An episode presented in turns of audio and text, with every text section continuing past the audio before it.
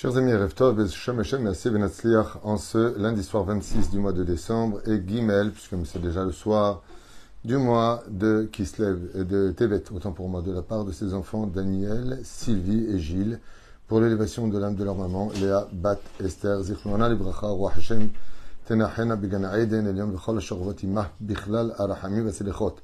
Vechen Yehi Ratzon Venomar Amen et que nous ayons que de bonnes nouvelles. Nous commençons tout de suite ce shiur, puisque c'est donc la skara, en espérant que Be'ezrat Hashem, le mérite de cette étude, Telavé et Nishmata Bezoar, Kezor Arakia Beganeden Elion, Be'ezrat Hashem, pour tous les morts d'Israël, Ben.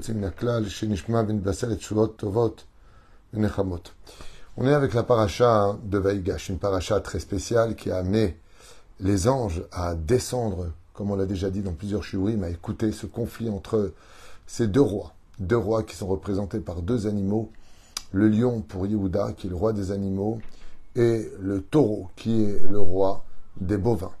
Yosef est dans son droit. Yosef a été vendu par ses frères. La destinée, Ashgacha Pratit, le créateur du monde, emmène cela pour que Yosef devienne le vice-roi d'Égypte et que les rêves de Yosef, en fin de compte, se réalisent. Pour bien montrer que Yosef est un prophète, c'est un homme qui est en liaison avec Dieu, et Dieu ne se met pas en connexion avec une personne qui est rachat. À cause d'exception, on pourrait dire que Bilham a eu aussi le droit d'avoir une révélation divine sur son œil qui était mort. Il faut que le membre soit mort pour que Dieu repose sur un rachat, parce que quand il n'est pas juif et que le membre est mort, il n'y a pas d'impureté dessus. Nous allons voir ensemble quelques points très importants de cette paracha qui sont pour nous, Bezrat Hashem, une lumière dans notre génération, à savoir et comprendre le pourquoi du comportement. Il est marqué Vaïgash Elav Yehuda Veomer Biadoni. Yehuda, après avoir été arrêté avec ses frères et Binyamin, le jeune frère duquel il était garant, accusé d'avoir de façon complotiste volé la coupe de Yosef, c'est-à-dire que Yosef avait tenu Binyamin au courant de ce qui s'était passé entre quatre yeux. Il lui dit, écoute, maintenant je veux voir si nos frères ont fait échouva. Je vais glisser chez toi dans ton sac la coupe qui, soi-disant, me sert de voir l'avenir. Et puis, tu vas revenir et je vais constater si tes frères seront prêts à mourir pour toi. Est-ce qu'ils seront prêts à se battre pour toi? Deux grandes questions interviennent ici, très importantes. Vaïgash Elav Yehuda, pourquoi est-ce que Yehuda intervient-il? Une des raisons qui est donnée, sur les très nombreuses raisons déjà expliquées, réexpliquées dans nos sages racontes avec les Gilgouli, mais qu'est-ce qui s'est passé? Une des raisons principales, c'est que Yehuda devient le roi d'Israël. Et que, contre toute attente, un roi, c'est celui qui s'inquiète essentiellement à ce que tout le monde, toutes les personnes dont il est responsable, soient toujours entrées à la maison, ne manquent de rien les dirigeants doivent veiller à ce que ceux qui l'ont élu à cette place soient dans une situation presque semblable à la sienne. Il est hors de question qu'un chef de famille soit un chef de famille alors qu'il a mis toutes les salades de son côté et qu'il a laissé sur la table du côté de ses enfants une seule ou deux salades. Ce n'est pas ça être un dirigeant. Un dirigeant, c'est celui qui va placer eh bien, au centre de la table ce dont il a besoin pour lui et pour les autres. Car effectivement, Yehuda se place en disant Je suis désolé, Yosef, mais là, ce que tu veux faire, ce que tu comptes faire, ce que tu veux accomplir, ne peut pas se réaliser. Et ce qui va t'en coûter, c'est, s'il le faut, la destruction de l'Égypte, car j'ai promis à mon père de le ramener.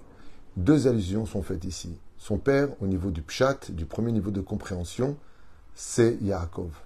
Au niveau du sod, c'est Hachem créateur du monde, qui va demander à chaque personne qui aura le potentiel, la possibilité, les mots, le, les moyens de ramener un juif vers Hachem, à la Teshuvah, eh bien lui sera considéré comme un roi. Ce qui veut dire que nous, Chachamim nous explique que selon le Sod, quand une personne, quand une personne ramène les gens vers la réalité de la vie, des mondes parallèles, de croire qu'il n'y a que ce monde, non, il y a aussi un autre monde, tu rendras des comptes, n'oublie pas. Eh bien, dans le monde d'en haut, Keter nous lecha. dans le monde d'en haut, tu seras considéré comme un roi. Parce qu'un roi, ce n'est pas simplement celui qui fait teshuva pour lui, qui s'inquiète pour lui, qui est là pour les autres.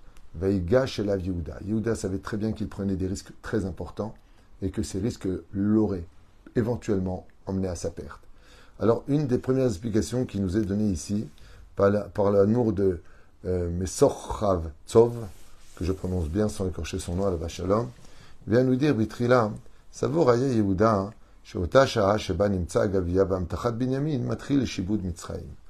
Qu'est-ce qu'avait compris Yehuda? Et pourquoi est-ce que Yehuda, quelque part, il est dans cette situation de qu'est-ce qu'on fait maintenant? Il faut que je te parle, Yosef. Il pense que c'est le vice-roi d'Égypte, il ne reconnaît pas encore son frère. Et il lui dit Eh bien, écoute, si euh, celui dans lequel tu trouveras cette euh, coupe euh, sera esclave en Égypte, et d'un coup, l'opinion de Yehuda change. Pourquoi? Première explication de nos Chachamim, après on viendra à comprendre ce que nous dit ici le Hadmour. La première explication nous dit que Yehuda, il savait qu'il devait payer pour la vente de Yosef. Et que si un d'eux devait commencer par payer, eh bien, s'il était accusé faussement ou honnêtement, il devait retourner en Égypte. Le seul problème, c'est que le seul qui est accusé est le seul qui n'ait pas participé à la vente de Yosef. C'est Binyamin. Binyamin n'a ni voulu tuer son frère, ni voulu le vendre. Et donc, ça ne peut pas être possible, dans ce cas précis, que Binyamin paye pour une chose qu'il n'a pas fait. Sur ce, une réflexion vient à l'esprit et nous dirait la chose suivante. N'avons-nous pas dit que c'est les tzadikim qui payent pour ceux qui fautent? Oui, les tzadikim payent pour les rechaïm, mais là, ce sont dix tzadikim eux-mêmes. Et c'est pour cela que quand il s'agit de dix tzadikim, un tzadik ne peut pas payer pour un autre tzadik, si ce n'est qu'à cas d'exception, comme le dit le Mahou Rabbi Chaim Vital. Ce qui fait que des fois, pour alléger la souffrance d'un tzadik, un autre tzadik peut prendre sur lui. Mais là, ils savent très bien qu'il y a des comptes dans le ciel et qu'ils doivent payer quelque chose. Comment est-ce que Binyamin pourrait être accusé maintenant et se retrouver esclave alors que c'est à nous de payer quelque chose que nous avons fait vis-à-vis de Yosef, même si nos intentions étaient purement l'Echem Shamaï. L'autre explication, c'est celle qu'on va voir maintenant. Qu'est-ce que dit Yosef? Le Hadmour, il dit quand a entendu Yosef Shnigzar, Shaato, Ben Israël, quand ils ont vu que de lui, de Binyamin, sortirait la coupe, Yosef, euh, Yehuda dit à ses frères Oh, le bride Ben Ametarim vient de commencer. Depuis la paracha de l'Echlecha, nous savons d'Abraham et de Yitzhak, et nous savons de Yaakov que nous devons être mis en esclavage chez une nation. La Torah ne nous dit pas dans quelle nation. Sur une terre qui n'est pas eux. Maintenant, on vient de comprendre, dit Yuda, que c'est l'Égypte. Apparemment, le compte à rebours de l'esclavage vient de commencer. Étant donné que le compte à rebours de l'esclavage vient de commencer, alors Benjamin, ainsi que tous les frères, vont accepter de devenir les esclaves de Pharaon. Parce qu'ils le savent, et Benjamin, lui joue le rôle mais les frères sont complètement d'accord. Seulement, quand Yehuda comprend que Yosef leur dit, à la fin de la paracha de la semaine dernière, vous vous retournez chez vous, et seul Binyamin restera ici, d'où le piège qu'il leur a posé, alors Yehuda comprend qu'ici il y a un très gros problème. Petit 1, Binyamin ne peut pas être accusé ou payer quoi que ce soit, car il n'a jamais fauté de sa vie, donc il n'y a pas d'épreuve possible pour lui. Deuxièmement, si l'esclavage a commencé, c'est pour toutes les tribus, non pas que pour Binyamin. Donc, ce n'est pas un plan divin, c'est un plan humain. Vous voyez que comme quoi, tout est mina shamaim, chutz Yehuda nous disent nos sages, voit en Yosef, donc vice-roi d'Égypte, un homme qui n'est tellement pas en rapport avec le spirituel que vu la beauté de Binyamin, qui ressemblait à sa maman, et de qui plus est le sévice extraordinaire de la débauche égyptienne, ici il y avait une avéra qui avait voulu être fait par le libre arbitre de l'homme. Et donc Yehuda va mettre les points sur les. Yehuda, c'est l'élève de Yud Kevavke. Et il va lui expliquer que dans ce monde, avant de faire les bêtises des hommes, il y a l'ashgacha pratit. Va'igash elav Yehuda. Si toi tu viens avec ton libre arbitre, alors sache que Dieu aussi a ses plans et que dans les plans divins, la débauche est interdite ainsi donc. Je me dois d'intervenir et de dire qu'il y a Dieu aussi qui est là pour nous aider. Quand on avance un petit peu dans les textes, on y découvrira ce que nous disent nos sages. Al anim kazo Yehuda shoel tzadik Rabbi Menachem Mendel mikotzek. Madwa mevakesh kan Yehuda ben Yosef she'achus alaviv zaken shel Binyamin. Les arguments vont commencer entre Yehuda et Yosef. Ces arguments vont dire Je ne comprends pas. Selon les lois égyptiennes, si on a attrapé le voleur, il rembourse cinq fois la somme et il est libre. Viens, on te paye cinq fois l'équivalent de ta coupe et on s'en va. Si tu dis je le veux en tant qu'esclave, Binyamin étant plus faible que ses frères physiquement, Yehuda se propose d'être un meilleur esclave. À sa place. Rien ne tient debout dans les arguments de Yosef. Ainsi donc, le combat des arguments commence entre l'un et l'autre. Un des arguments que va utiliser Yehuda, en parlant à son frère Yosef, va être le suivant que nous ramène la Torah et l'explication de Rabbi Menachem Mendel Mekotsek. Et il dit Yachus Alavi Vazaken, si tu veux tellement faire justice, dit Yehuda Yosef, en punissant Binyamin, peux-tu m'expliquer qu'est-ce qu'a fait son père pour subir la perte d'un fils? Arrête, tu dis que tu es droit, que tu nous renvoies parce que tu ne veux pas mélanger les souffrances de ceux qui ne méritent pas de souffrir avec ceux qui méritent de souffrir. On est bien d'accord, lui dit Yehuda. Yosef, déguisé en pharaon, lui dit Oui.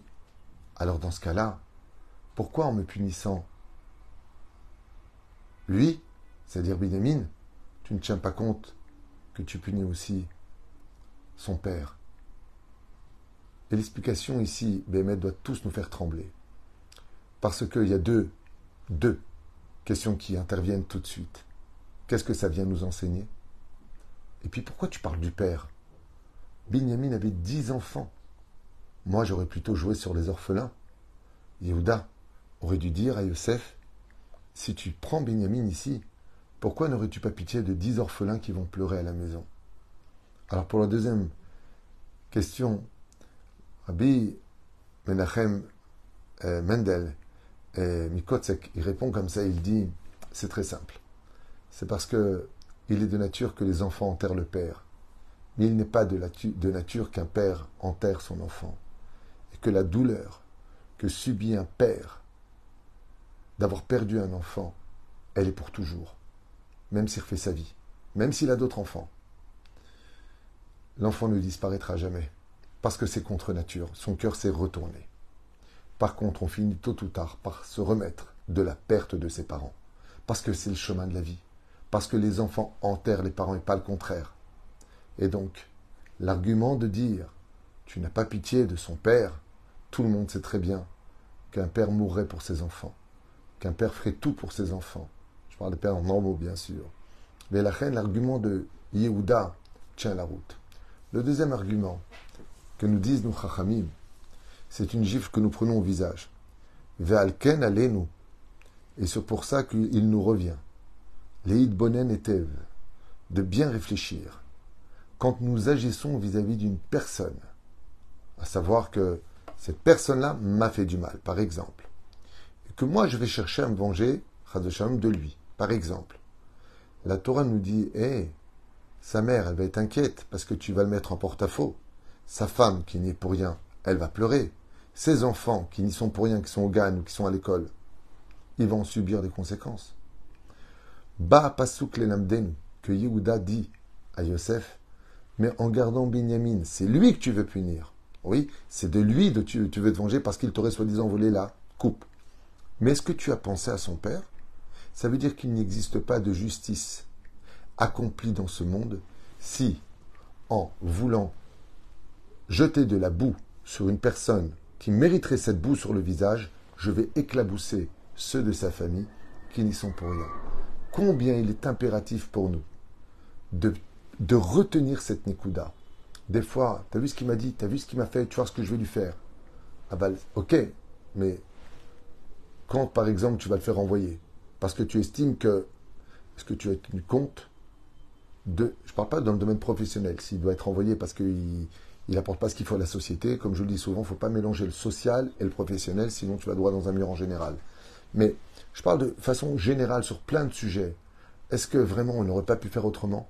Parce qu'il arrive souvent qu'en voulant pousser une personne là où il méritait de tomber, on les fait tomber avec lui toute une maison. Et ça, par contre, cette paracha nous fait un clin d'œil. Yehuda, qui est roi d'Israël, il dit Fais très attention. Moi, j'aimerais bien que, par exemple, tu sois puni pour ce que tu as fait. J'ai pas de problème, mais que cette punition ne vienne pas punir d'autres personnes. Un cas cité par nos qui vaut vraiment le coup d'écouter Chiour. Écoutez bien. Une fois, une personne m'a dit, à propos de cette fameuse phrase que tout le monde connaît, Tzadik, Veralo, Rachab et Tovlo. Quand tu es loin de la Torah, tu luttes contre Dieu, tu n'en as rien à faire, la vie elle est cool. Et quand tu es tzaddik, la vie elle est dure. On a déjà fait beaucoup de cours sur ce sujet-là avec des dizaines d'explications pourquoi.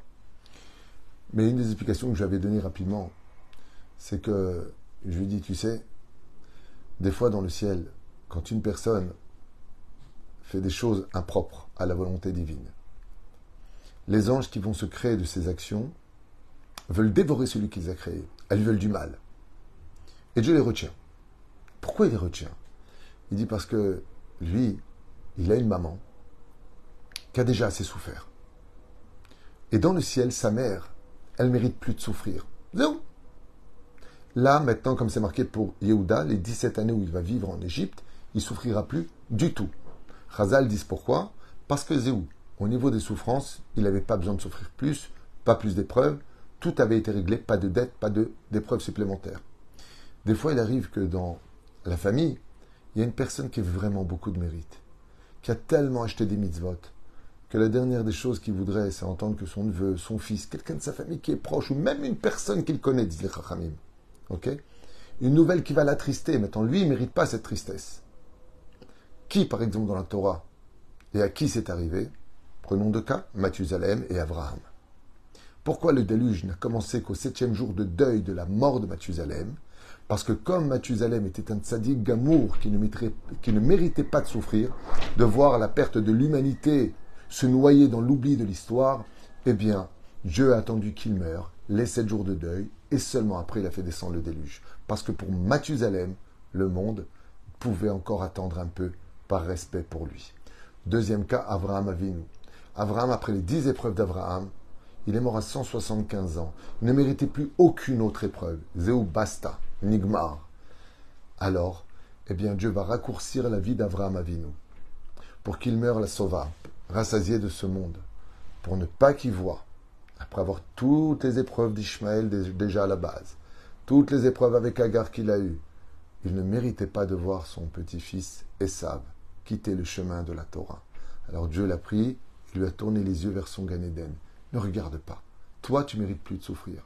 Et c'est pour ça que Esav, qui était rachat depuis la conception, est resté tzaddik de 0 à 13 ans à étudier la Torah. Pourquoi? Qu'est-ce qui s'est passé? Parce que Avraham Avinu ne méritait plus de souffrir. Et c'est ce qui se passe ici. Est-ce que, est Yaakov, il mérite encore de souffrir? Arrête, comme il a dit, alai, et toutes les épreuves, je les ai déjà eues. Je ne devrais pas en subir d'autres, a dit Yaakov. Comment c'est possible que Binyamin me fasse défaut? Arrête. Alay, c'est Aïn, Esav, qu'il a eu comme épreuve. La med de Alay, c'est Lavan. Et bien entendu, Alay Yud, c'est Yosef. Ça y est, Yosef a été pris, l'épreuve, je savais que je devais la subir. Koltové a fait. Binyamin ne fait pas partie du lot des épreuves d'Avraham de Yaakov Avinu. Mais la reine, c'est ce que veut dire Yehuda à Yosef. Mais notre père, tu penses pas à lui? Lui, il est un père, il ne mérite pas de souffrir. Pourquoi tu veux que lui, il souffre. Alors vous allez me dire, oui, mais alors dans ce cas-là, ça arrive à beaucoup de gens, ce genre de choses. Effectivement. Il arrive souvent que malheureusement, on entende des accidents dans la famille, des divorces, euh, des gens ruinés, des situations à chemichemort. Eh bien, le Zohar nous dit que si ça vient à nos oreilles, Nous aussi, on fait un tikkun dans la mauvaise nouvelle de ce que nous entendons dans les réseaux sociaux, de ce qui se passe dans nos familles, de ce qui se passe dans nos vies. C'est qu'on a encore un rapport. Mais si on avait été plus de sadique, si on avait reçu les épreuves avec plus de joie, en disant Kadosh Baruch comme ils l'ont dit la vôtre, quoi que tu fasses de moi, je ne te quitterai jamais. Quoi que tu prennes de ma vie, je resterai toujours avec toi. Et à un moment, tu vas créer un espèce d'obstacle à toutes les souffrances. Et grâce à toi, même si les autres, comme des enfants qui seraient richaïm, ne seront pas touchés par l'épreuve, c'est pas parce que Dieu ne veut pas les punir, la justice tombera tôt ou tard. C'est que tant que toi tu es vivant, eux ne souffriront pas en ton honneur. Et c'est ce que voulait dire Yehuda.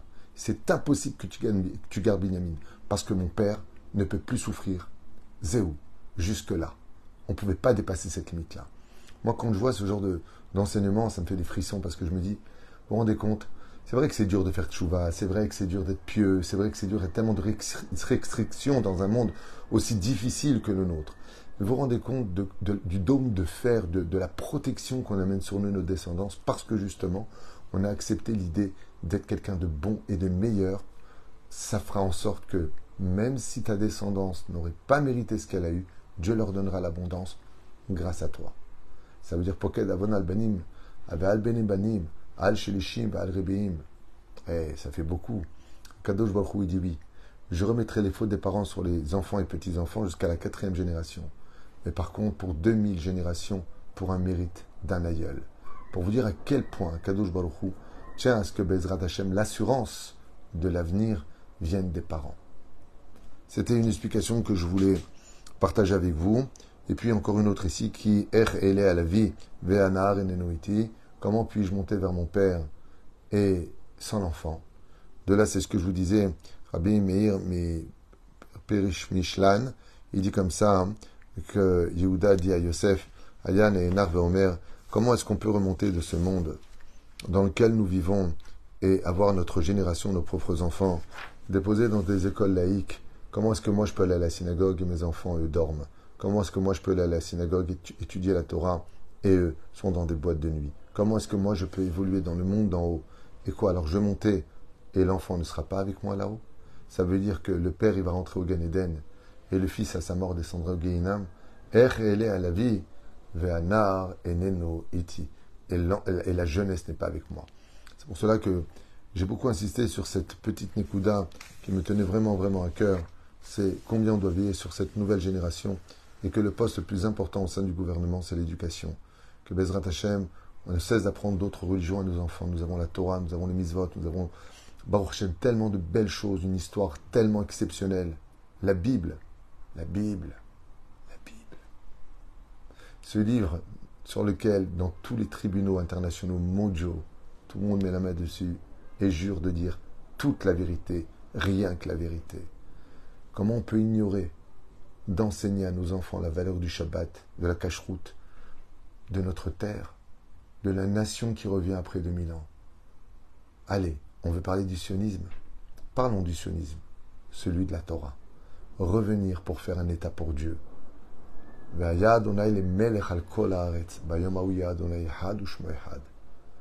Regardez bien ce que nous disons, que le but de la dans les prières, tout le but du kibbutz galouyot, c'est de revenir sur la terre, remercier Akadosh Baruch comme une nation sainte aux yeux de Dieu et aux yeux des hommes. Aïnian, comment est-ce que dans mon éducation, je n'ai pas pensé à prendre mon fils avec moi? Alors bien sûr, vous allez me dire, euh, moi je dis au fils de venir, il ne veut pas, ça fait des histoires à la maison. Non, dans cette génération, rien par la force, je vous le dis. Tout avec l'amour, tout avec la patience, tout avec l'exemple à donner. Quand les parents sont un exemple de vie et qui voient le père revenir heureux de la bête à Knesset et qui lui dit Tiens, en fait, le rave, il m'a dit de te donner une sucette. Quand l'enfant il voit que le père, Bémet, il est content, il raconte Ah, tu sais ce qu'il y a eu à la synagogue? Ça devient intéressant. Alors l'enfant, il vient. Mais si c'est pour Viens, tais-toi, bouge pas. Euh, euh, euh. Quand l'enfant il grandit, il se révolte parce qu'il dit Attends, mais toi, tu m'as, tu m'as étouffé dans ta Torah c'est une Torah dictaturale. Alors que Dieu nous a dit, vous voulez la Torah? Et on a dit, Nishma. Laisse-moi te dire, oui, j'ai envie de cette Torah. Montre-moi, emmène-moi vers elle. Et si tu dois me corriger, non pas me punir, me corriger, fais-le avec amour. Et parle-moi. Qu'il y ait une complicité Et tu verras que ton enfant viendra lui-même à la bête à Knesset en te disant Papa, alors tu es prêt? Vous avez un deuxième chiour dans quelques instants.